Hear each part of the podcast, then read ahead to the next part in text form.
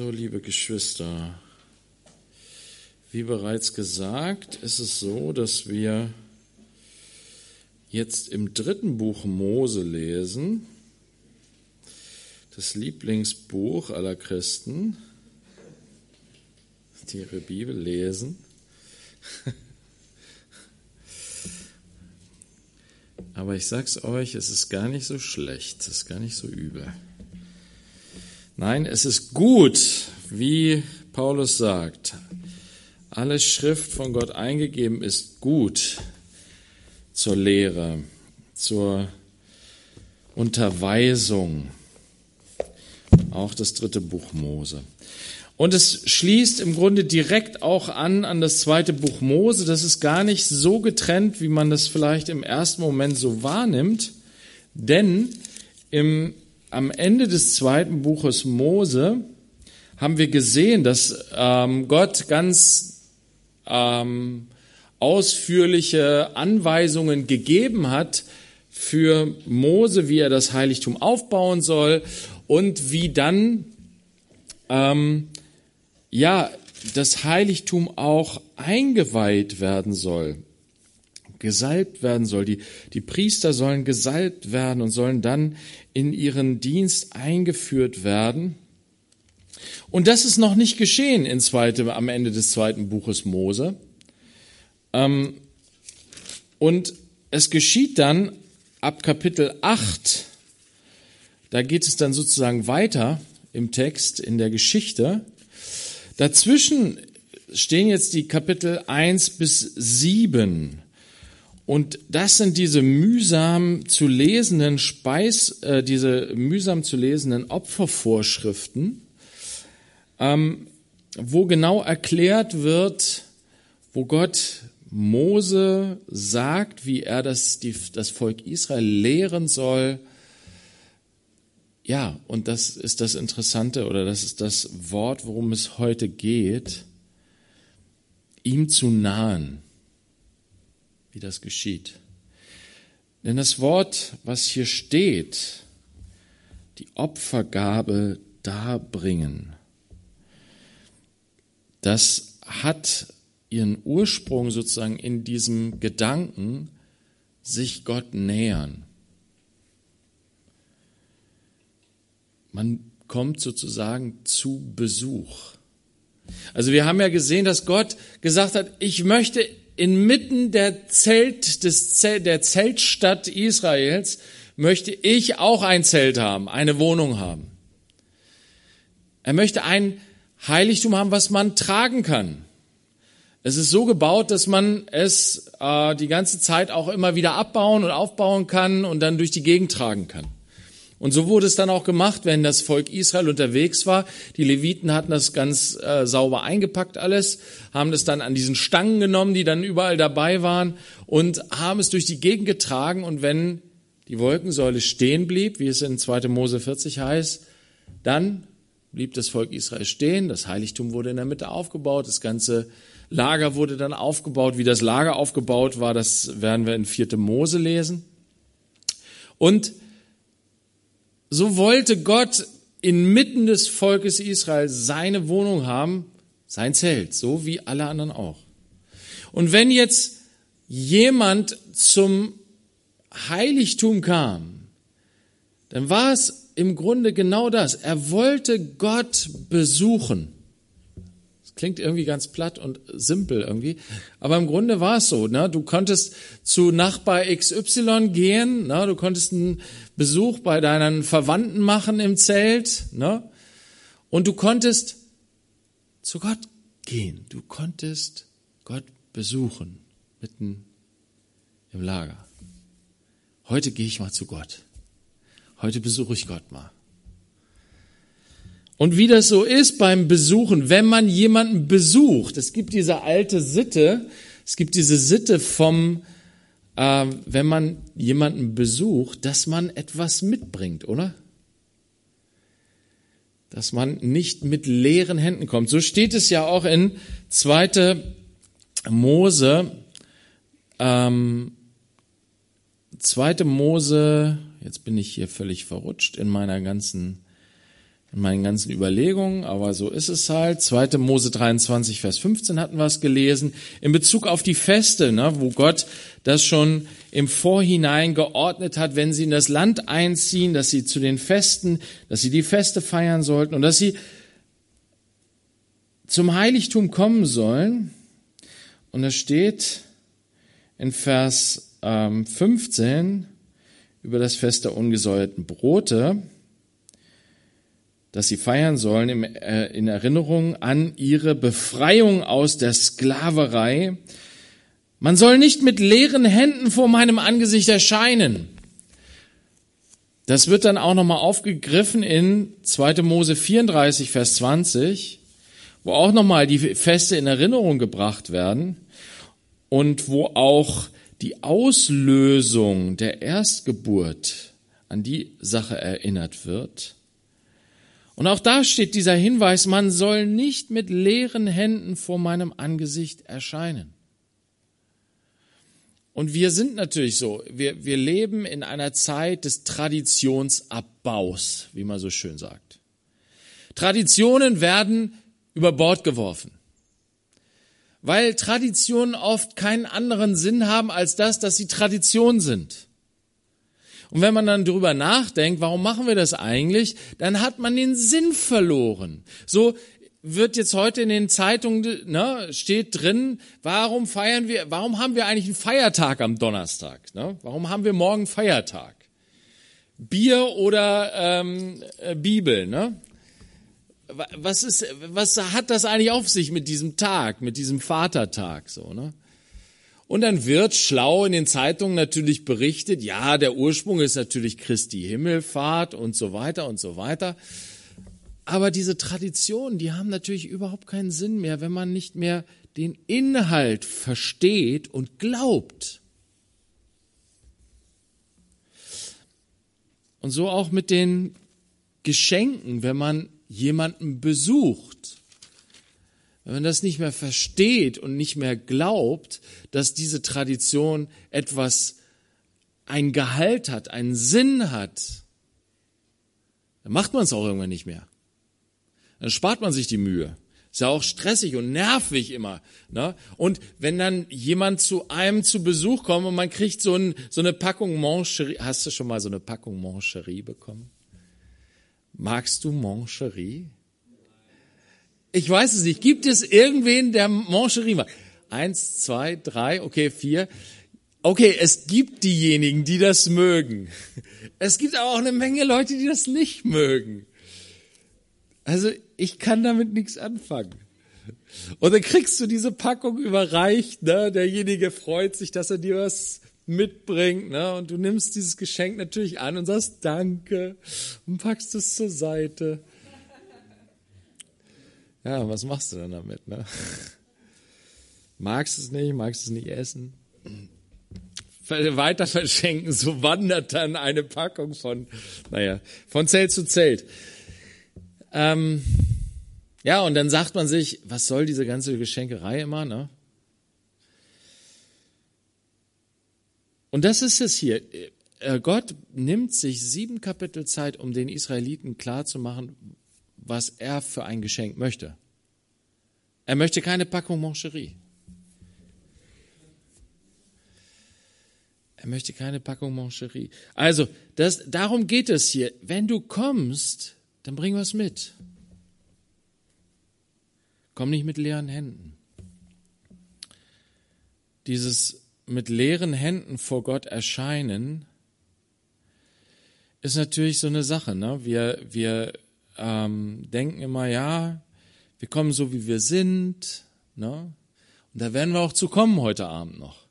Aber ich sage mal so, die, die, die grundsätzliche Haltung, ne, dass ich zu Besuch, wenn ich jemanden besuche, dass ich denjenigen beschenke.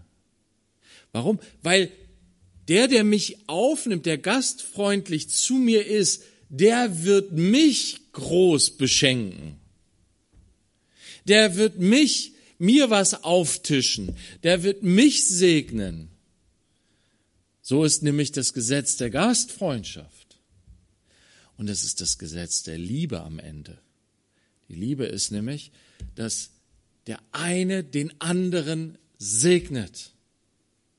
Und deswegen, wenn du zu Besuch zu jemandem gehst, ja, der Gastgeber, der hat viel Arbeit. Der bereitet sein Haus vor, der macht es sauber, der macht alles schön und alles ordentlich, der ähm, bereitet ein leckeres Essen vor und so weiter und so weiter. Und der, der zu Besuch kommt, der lässt sich einfach gut gehen, der ist einfach König. Nein, der sollte auch Liebe zeigen. Und zwar auch damit, dass er ein Geschenk mitbringt. Ist ein Zeichen von Wertschätzung, ist ein Zeichen von Liebe, von Respekt, von Achtung. Wie gesagt, wir sind, wir verlernen, ich spreche hier von mir selber. Ne? Wir, wir haben diese Tradition irgendwie zur Seite gepackt und nehmen das nicht mehr so genau, nehmen das nicht mehr so wichtig, nehmen das nicht mehr so ernst, weil es anstrengend ist, weil es stressig ist. Aber Geschwister, statt dass es Stress sein sollte, sollten wir beten, dass Gott uns lehrt, Freude an der Liebe zu haben, Freude am Schenken. Und wir leben ja in so einer Welt des materiellen Überflusses und jeder hat alles. Und es ist so schwer, Geschenke zu machen. Aber Gott muss uns da helfen, dass wir nicht nur, weil wir denken, ja, Süßigkeiten sind ja schlecht für die Gesundheit, also schenke ich keine Pralinen mehr. Aber was schenkst du stattdessen? Nix. Ja, toll. Das ist es auch wieder nicht, ne? Dann musst du dir was anderes einfallen lassen, mein Lieber. So einfach kommst du nicht aus der Nummer raus. Schenk Gemüse, meinetwegen schenke Blumen. Ja, aber Blumen und so weiter. Weißt du, es gibt immer Gründe, warum man bestimmte Sachen nicht, aber wisst ihr, Gott ist ein Gott des Reichtums und des Schenkens und er beschenkt uns. Er möchte auch, dass wir lernen zu beschenken. Ich bin echt ein schlechter Schenker. Man, oft bin ich schlecht da drin. Na, manchmal habe ich irgendeine zündende Idee und dann geht's los. So, ne? Aber Oft bin ich darin wirklich schlecht. Es ist nicht meine, meine Ebene irgendwie. Aber gut, dann muss ich was daraus lernen hier aus dem Wort, oder? Dann muss ich das mitnehmen und in meinem Herzen bewegen, darüber nachdenken und es wirken lassen, dass es, ja, dass es was in mir bewegt. Jesus hilf. Also, Gott möchte, wenn man ihm naht, dass wir dass man nicht mit leeren Händen kommt. Wir lesen das hier mal in Kapitel 1 von 3. Mose. Und der Herr rief Mose und redete zu ihm aus dem Zelt der Begegnung. Rede zu den Söhnen Israel und sage zu ihnen, wenn ein Mensch von euch dem Herrn eine Opfergabe darbringen will, sollt ihr vom Vieh, von den Rindern und Schafen eure Opfergabe darbringen. Okay, das erste ist, Gott ruft Mose und redet mit ihm aus dem Zelt der Begegnung. Wir wissen nicht genau, ob es jetzt schon das neue Zelt ist oder ob es das Zelt ist, was Mose außerhalb des Lagers aufgerichtet hatte. Wie gesagt, das eigentliche Zelt, was Gott in Auftrag gegeben hatte, das war noch nicht eingeweiht. Insofern kann ich mir vorstellen, dass es diese, diese Unterredungen Gottes hier mit Mose tatsächlich noch in dem Zelt, was Mose aufgerichtet hatte, außerhalb des Lagers stattgefunden hat. Wir lesen, dass Mose dort mit Gott redete, wie ein Mann mit seinem Freund redet. Und Gott teilte ihm alles mit, was ihm wichtig war, was ihm für das Volk Israel wichtig war. Und Mose wiederum gab es dem Volk Israel weiter. In Vers 2 steht, wenn ein Mensch von euch dem Herrn eine Opfergabe darbringen will. Ganz wichtig, für Gott ist es, na, wir, wir haben das auch schon mal gelesen im Zusammenhang mit 2. Korinther 9. Gott hat einen fröhlichen Geber lieb. Geschenke, Gaben, die wir Gott bringen, sollen freiwillig sein. Aus einem fröhlichen Herzen heraus. Wenn du Gott nichts bringen willst, lass es. Aber ich sag dir, das ist Ausdruck eine, eines Traurigen, eines Armen, eines Herzens, was die Liebe Gottes noch nicht begriffen hat.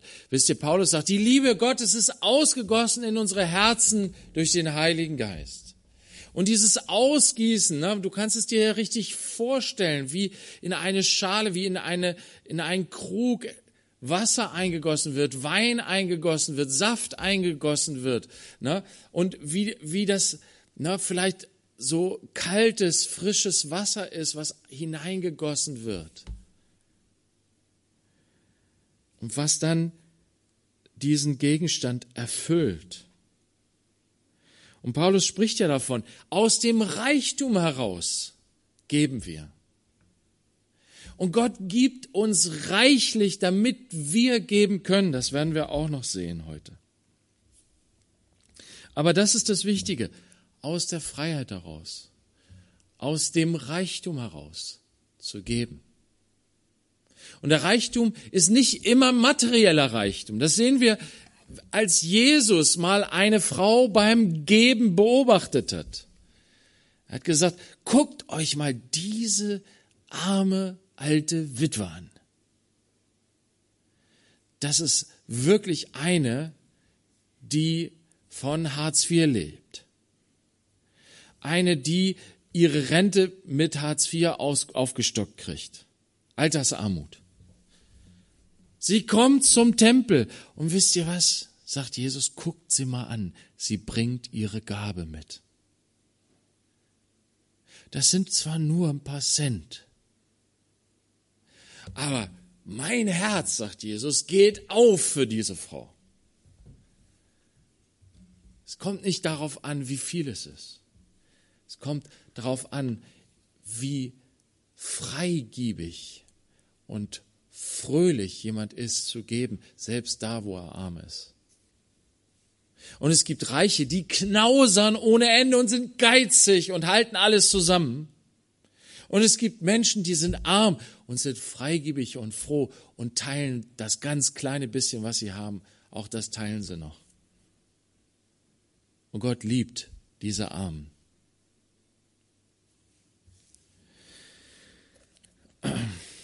Also freiwillig soll es sein.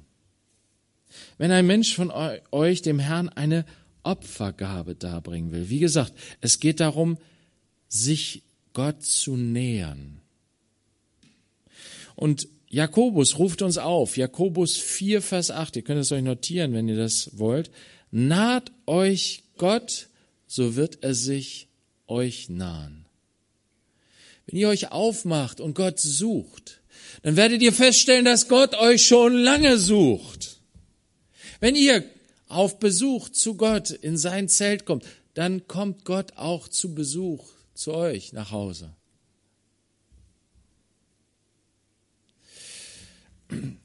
Aber das, was Gott nicht will, wenn wir ihn suchen, und deswegen, dafür steht diese Opfergabe. Wisst ihr, diese Opfergabe zeigt an, wie viel wir wie wertvoll uns dieser Besuch ist, wie wertvoll uns derjenige ist, den wir besuchen.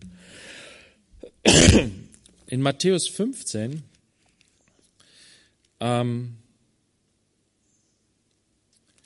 da in der Parallelstelle steht interessanterweise, ähm, Moment, ich muss mal gucken ob ich das nicht in der Parallelstelle finde. Ähm, in Markus 7.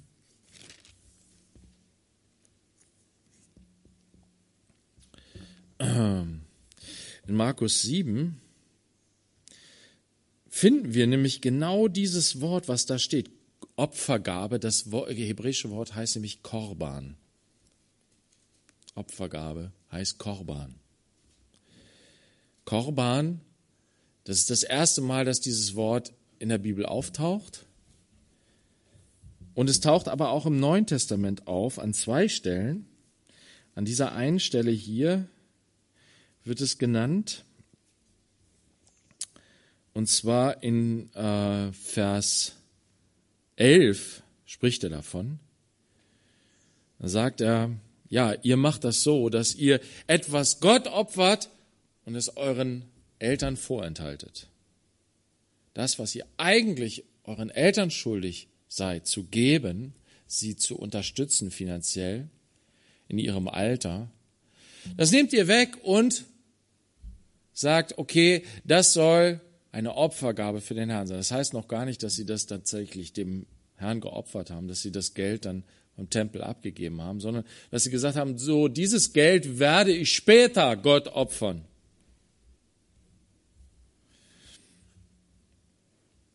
Und da sagt Jesus in Vers 6 von Kapitel 7 in Markus, Treffend hat Jesaja über euch Heuchler geweissagt, wie geschrieben steht. Dieses Volk ehrt mich mit den Lippen, aber ihr Herz ist weit entfernt von mir. Vergeblich aber verehren sie mich, indem sie als leeren Menschen Gebote lehren. Ihr gebt das Gebot Gottes preis und haltet die Überlieferung der Menschen fest. Jesus erinnert sie an Jesaja und sagt, ihr ehrt mich mit den Lippen, ihr naht euch äußerlich, aber eure Herzen sind weit weg von mir. Ihr kommt nicht zu Besuch, weil ihr mich wirklich von Herzen sucht. Wenn ihr mich nämlich von Herzen suchen würdet, dann würdet ihr wissen, was mir Freude macht. Und das, was Gott Freude macht, sagt Jesus, ist, das Halten seiner Gebote. Und nicht die eigenen Philosophien. Na, bring, du bringst nicht das mit, was dir gefällt, was du möchtest, was dir gerne geschenkt wird, weil du so gerne Moncherie magst, bringst du dem Jörg Moncherie mit. Wenn du weißt, dass Jörg kein Moncherie mag, dann ist das sogar eine, ein Affront wenn du das machst. Du stößt ihm vom Kopf. Nein, das, was, was wirklich Liebe heißt, heißt zu fragen, hey, was gefällt dem Jörg denn? Was gefällt Gott denn? Ich möchte Gott das bringen, das mitbringen, was ihm gefällt, wenn ich ihn besuche. Und da sagt, da sagt Jesus, hey, Ihr seid so, wie der Prophet Jesaja gesagt hat. Nach außen hin tut ihr so, als ob ihr mich sucht, aber in Wirklichkeit sucht ihr mich gar nicht, weil euer Herz weit weg von mir ist. Euch sind eure Menschengebote viel wichtiger. Euch ist das viel wichtiger, was euch wichtig ist, als das, was mir wichtig ist.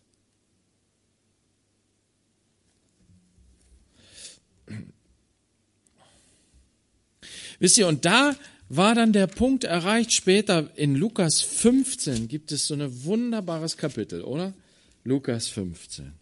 Und das fängt damit an in 15 Vers 1. Es nahten sich aber zu ihm. Wer ist ihm? Jesus. Es nahten sich aber zu ihm alle Zöllner und Sünder, ihn zu hören. Wir erinnern uns, Jesus selbst ist der Tempel des Heiligen Geistes. Er ist das Heiligtum Gottes. Das Wort ist Fleisch geworden. Er sagt von seinem Leib, nehmt diesen Tempel, reißt ihn nieder und ich werde ihn nach drei Tagen wieder aufrichten. Sie haben das missverstanden und haben gedacht, er meint den Tempel, den Herodes so großartig ausgebaut hat. Aber er sprach von dem Tempel seines Leibes, so steht es in Johannes 2. Er war das Heiligtum Gottes. In ihm wohnte Gott. Und zu ihm nahten sich die Zöllner und Sünder. Sie kamen zu Gott. Und Jesus sagt, das ist in Ordnung so, das ist gut so, das ist richtig so. Womit kamen sie denn? Sie kam mit einer aufrichtigen Suche, mit der aufrichtigen Sehnsucht nach Gemeinschaft mit Gott, weil sie die vermisst haben. Und Jesus greift es dann in dem Gleichnis in Vers 25 auf. Nee, Quatsch. Ich erzähle Blödsinn. Das habe ich mir ausgedacht. Das vergessen wir ganz schnell. Also, er greift es dadurch auf, dass er die Geschichte von dem verlorenen Sohn erzählt und dann diesen, diese Umkehr darstellt. Ich will zurückgehen zu meinem Vater. Ich will mich demütigen vor meinem Vater. Ich will ihn um Vergebung bitten. Und ich will bekennen, dass ich meine Königssohnswürde oder meine Gutsherrensohneswürde verwirkt habe. Und dass ich nicht mehr als ein Tagelöhner bin. Und dann steht, als er sich näherte, als er von der Ferne, er war aber noch fern, er näherte sich Gott. Aber was passierte? Der Vater kommt ihm entgegen, umarmt ihn, bringt ihn nach Hause.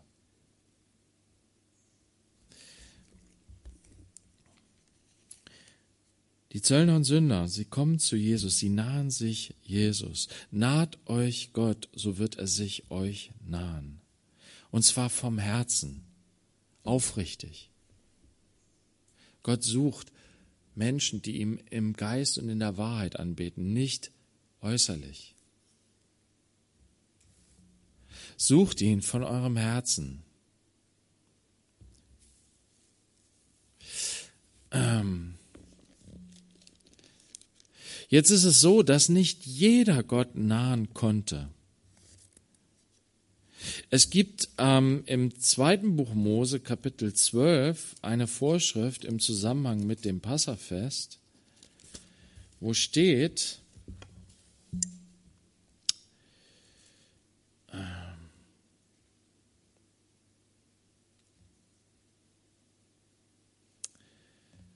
dass ähm,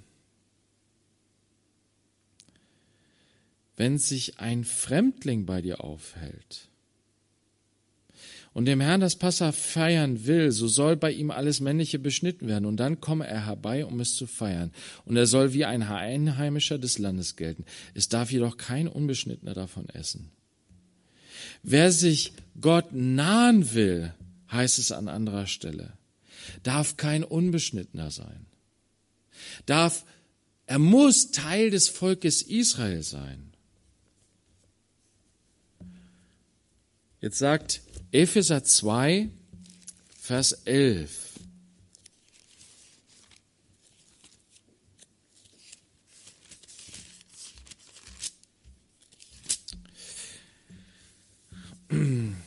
geht Paulus darauf ein, auf die Heiden, die Nationen, die, die als Unbeschnittene bezeichnet werden von den Juden, die zu Gott gehören.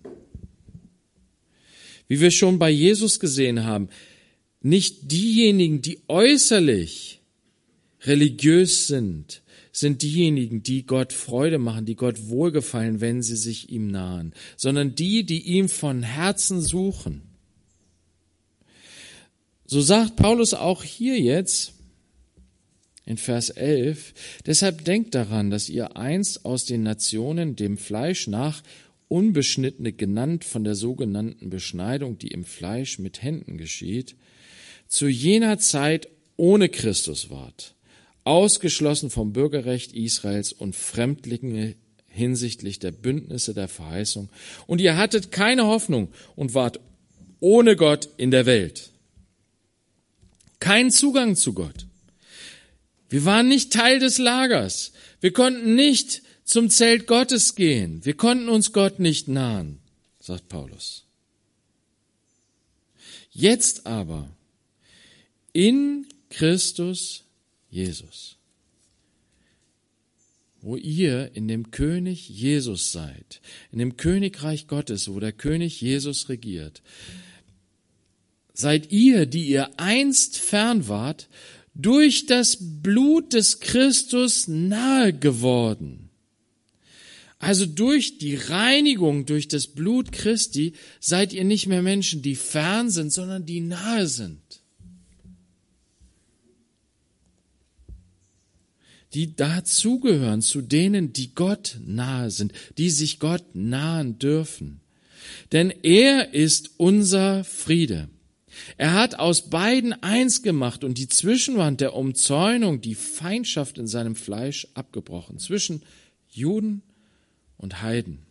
Er hat das Gesetz der Gebote in Satzungen beseitigt, um die zwei friedenstiftend in sich selbst zu einem neuen Menschen zu schaffen. Alle Menschen gehören dazu, sind eingeladen, sind Teil dieses Leibes Christi, wenn sie an Jesus Christus glauben, wenn sie vom Blut Christi gereinigt werden. So gehören sie alle zum Volk Gottes, sind nahe, Gott nahe und bilden einen Leib. Und die beiden in einem Leib mit Gott zu versöhnen durch das Kreuz durch das er die Feindschaft getötet hat. Und er kam, hat Frieden verkündigt, euch, den Fernen, und Frieden, den Nahen. Denn auch die Zöllner und Sünder, die Israeliten waren, die eigentlich zu den Nahen gehörten, auch sie brauchten Vergebung und Gnade und Erneuerung und Versöhnung mit Gott. Genauso wir, die wir aus den vielen verschiedenen Völkern heraus zu Christus gekommen sind. Denn durch ihn haben wir beide durch einen Geist den Zugang zum Vater. So seid ihr nun nicht mehr Fremde und Nichtbürger, sondern ihr seid Mitbürger der Heiligen und Gottes Hausgenossen. Guck mal, wir haben Zugang zu diesem Zelt, von dem die Rede ist hier. Wir dürfen Gott nahen. Und Gott hat verheißen, wenn ihr euch mir naht, dann nahe ich mich euch. Mein Zelt steht offen. Der Vorhang ist zerrissen durch das Opfer Christi. Wir sind Kinder Gottes. Durch das Blut Christi gereinigt können wir Gott nahen. Und jetzt heißt es, wie gesagt, komm nicht mit leeren Händen. Da steht in 3. Mose 1, wenn jemand eine Opfergabe darbringen will, dann soll er oder sollt ihr vom Vieh, von den Rindern und Schafen eure Opfergabe darbringen. Finde ich interessant. Das Wort, das erste Wort, was hier steht, Vieh, das finden wir gleich bei der Erschaffung der Erde. Am Anfang hat Gott die Tiere geschaffen und dann steht aber auch, dass er gesagt hat, lasst uns jetzt Menschen machen, die uns ähnlich sind. Sie sollen über die Tiere herrschen, regieren. Die Tiere sind den Menschen untergeordnet. Und ja, sie sind ihnen gegeben zum Besitz. Und nach der Flut sagt Gott sogar, ja, sie dürfen sie auch essen. Zum Verzehr geeignet. Die Tiere sind mit hineingenommen in das Gericht über die ersten Menschen. Uns wird gesagt, die Flut soll ergehen über alle Menschen und die Tiere. Die Tiere sind sozusagen mit hineingenommen in das Schicksal der Menschen. Paulus sagt es später auch in Römer 8. Er sagt, die Schöpfung ist der Vergänglichkeit preisgegeben.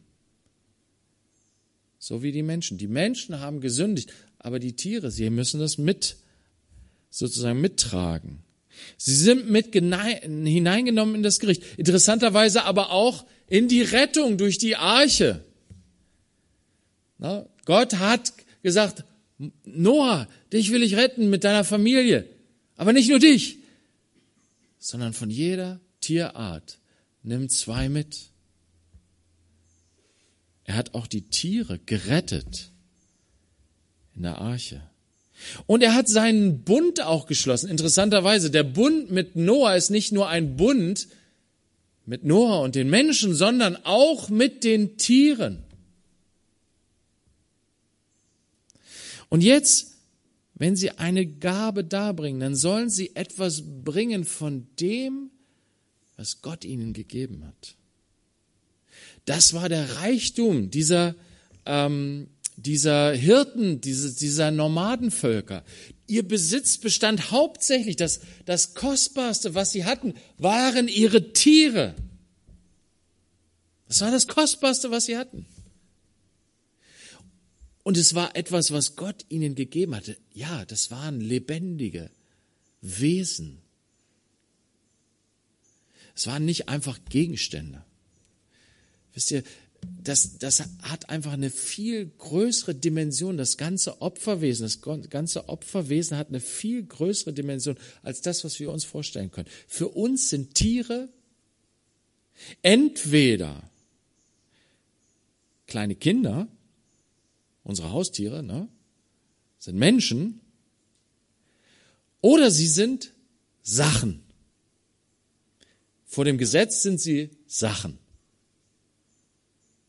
Gegenstände. Und so behandeln wir sie auch.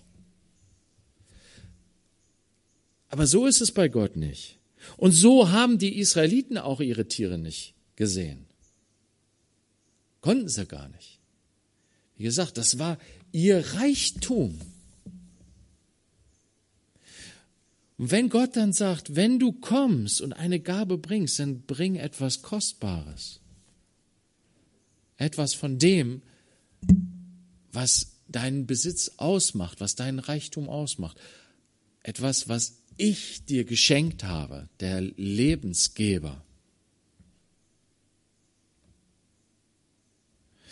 Bring da etwas mit von. Das heißt nicht, dass sie ihre ganze Herde bringen sollten und ihre ganze Herde schlachten sollten, so dass sie dann hinterher arm waren. Nein, sie bringen ein Geschenk, ein Teil dieses Reichtums, ein Teil dieser Herde bringen sie Gott und geben sie Gott wieder. Und er spricht hier davon, von den Tieren, das sind, ähm, er sagt dann von den Rindern und Schafen. Im weiteren Verlauf des Kapitels sieht man dann, dass es eigentlich eine dreifache Unterteilung gibt. Es gibt nämlich sehr kostbare Tiere, es gibt kostbare Tiere und es gibt Tiere, die nicht so teuer sind. Das hat was auch mit der Haltung zu tun und äh, mit dem, was sie dann auch an Fleisch produzieren. Na? Da gibt es die Rinder. Das sind große Tiere. Die futtern sehr viel und ähm, die brauchen na, die entsprechende Pflege. Und ähm, dann gibt es die Schafe und die Ziegen, das Kleinvieh. Und dann gibt es noch die Vögel, die Tauben. Und diese Opfergabe hat immer auch was damit zu tun, wie viel kann ich aufbringen? Was habe ich denn? Gott fordert von uns nicht etwas, was wir nicht haben, Geschwister. Vergesst das nicht. Du sollst freiwillig geben von dem, was Gott dir gegeben hat. Nicht etwas, es wird nichts von dir gefordert, was du nicht hast, was Gott dir nicht gegeben hat. In allen Bereichen deines Lebens. Wenn du dich überfordert fühlst von Gott, dann stimmt irgendwas nicht. Dann hast du entweder nicht begriffen, wie reich du bist, was du von Gott alles schon empfangen hast, oder du hast nicht richtig verstanden, was Gott wirklich von dir möchte. Gott überfordert uns nicht. Er verlangt von uns nicht etwas, was er uns nicht schon gegeben hat. Das ist ganz wichtig. Und deswegen sind diese Opfervorschriften immer abgestuft. du kannst ein Rind darbringen, du kannst ein, äh, du kannst ein Schaf darbringen, du kannst eine Taube darbringen. Es gibt verschiedene Möglichkeiten. Du kannst ein reiches Geschenk machen, du kannst ein weniger reiches Geschenk machen. Ähm. Das Wort, was hier dann auch steht, dieses äh, Geschenk darzubringen, diese Opfergabe darzubringen, das fand ich sehr interessant. Ähm, Im Neuen Testament. Das wird benutzt, wenn jemand eine Opfergabe darbringt im Tempel. Wenn jemand ein Tier opfert für Gott im Tempel, so wie es hier in diesen Opfervorschriften äh, steht. Es wird aber auch ganz häufig, vor allen Dingen auch bei Matthäus, benutzt, wenn jemand einen kranken Menschen, einen besessenen Menschen zu Jesus bringt. wenn die Eltern ihre kleinen Babys zu Jesus bringen, damit er sie segnet. Ich habe mir überlegt, hat das irgendeine Bedeutung? Ist das einfach nur, weil dieses Wort eben unterschiedliche Bedeutungen hat? Es hat was mit Bringen zu tun. Okay, hier werden Opfergaben dargebracht, also gebracht zum Tempel. Hier werden Kinder zu Jesus gebracht. Ja, ein Stück weit ist das so. Aber ich habe, irgendwo ist es mir auch aufgegangen. Ja, da wird tatsächlich etwas dargebracht. Eine Gabe zu Gott gebracht. Und das ist der Glaube. Das ist das Vertrauen. Wenn wir Menschen zu Gott bringen in der Fürbitte, dann bringen wir Gott ein Opfer dar, eine Gabe. Wir nahen ihn mit einer Gabe, nämlich unserem Glauben. Wir vertrauen ihm, dass er heilen kann, dass er helfen kann, dass er retten kann, dass er segnen kann. Wir vertrauen ihm, unsere lieben Menschen an. Wir lassen selber los und sagen, Herr, ich kann nicht helfen. Du kannst aber helfen. Und wenn es dann so im, im, im äh, Volksmund heißt, da hilft nur noch beten. Ja, da bist du endlich an dem Punkt angelangt, wo der Glaube anfängt, wo das Verständnis richtig ist. Ja, ich brauche Gott. Ich brauche seine Hilfe. Ich brauche seine Rettung für diesen Menschen, für mich selber. Und wenn das in diesem Zusammenhang steht, dann, dann verstehe ich das eben auch als ein Zeichen, als eine Gabe, die gebracht wird. Wenn ich mich, wenn ich mir Gott, mich Gott nahe, dann komme ich mit einer Gabe. Und das ist Vertrauen. Selbst wenn ich sonst nichts habe. Wenn ich sonst gar nichts habe. Aber wenn du Gott nicht mit Glauben nahst, vergiss es. Da, da spricht Hebräer 11 drüber. Du kannst Gott nur nahen im Glauben, im Vertrauen, dass er der mächtige Herr, der, Him der Schöpfer des Himmels und der Erde ist, der einzige wahre lebendige Gott und dass er derjenige ist, der ein Belohner ist für die, die ihn suchen. Das heißt nicht, dass du den Glauben haben musst, dass er alles tut, was du sagst. Er ist keine Maschine. Aber er wird dein Vertrauen ehren. Er wird sich darüber freuen.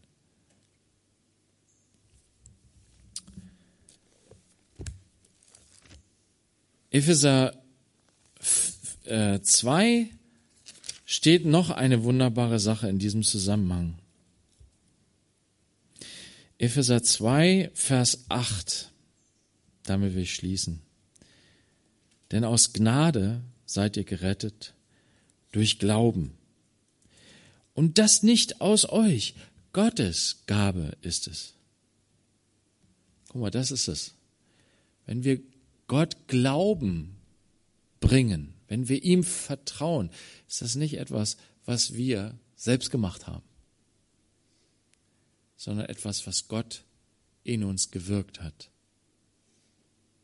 Das ist Gottes Gabe. Wir geben ihm etwas aus dem Reichtum, was er uns geschenkt hat. Auch wenn es um den Glauben geht. Nicht auswerken, damit niemand sich rühmt. Denn wir sind sein Gebilde in Christus Jesus geschaffen zu guten Werken, die Gott vorher bereitet hat, damit wir in ihnen wandeln sollen. Das ist genau diese Verschränkung, dieses Ineinander. Ja, wir sind Mensch, Menschen, die handeln, die gute Werke tun. Aber in Wirklichkeit ist Gott derjenige, der die ganze Zeit an uns arbeitet. Und das, was wir an guten Werken tun, das haben wir uns nicht selbst ausgedacht, sondern das hat Gott vorbereitet. Und er führt uns darin, sodass wir gehen in diesen guten Werk. Er tut das. Er wirkt das Wollen und Vollbringen nach seinem Wohlgefallen. Er beschenkt uns. Und er ruft uns auf, komm, komm zu mir, lerne von mir, auch zu schenken aus dem Überfluss, den du empfangen hast. Lerne mir zu schenken, Vertrauen zu schenken, Zeit zu schenken, Vertrauen in, auch in dem Gehorsam, Vertrauen in mein Wort, in meine Gebote. Bring das mit. Bring Vertrauen mit, ja, selbst wenn du als Sünder kommst, mit einem dreckigen Herzen. Wisst ihr, wenn wir wie der verlorene Sohn zurück zum Vater kommen, mit der Sehnsucht nach Gemeinschaft mit Gott, dann bringen wir etwas mit. Wir bringen das Vertrauen darin, dass er uns reinigen kann, dass er uns helfen kann. Und wenn unser Glaube noch so schwach ist wie beim verlorenen Sohn, der hat nicht erwartet, dass er als Sohn wieder herrlich aufgenommen wird, aber er hat gehofft, geglaubt, dass sein Vater etwas für ihn tun kann. Und sein Vater hat viel mehr getan, als er sich erträumt hat. Wir können kommen, so wie wir sind. Aber wir kommen nicht mit leeren Händen, Geschwister, sondern wir kommen mit Glauben, mit Vertrauen. Und Gott freut sich darüber und beschenkt uns umso mehr. Amen.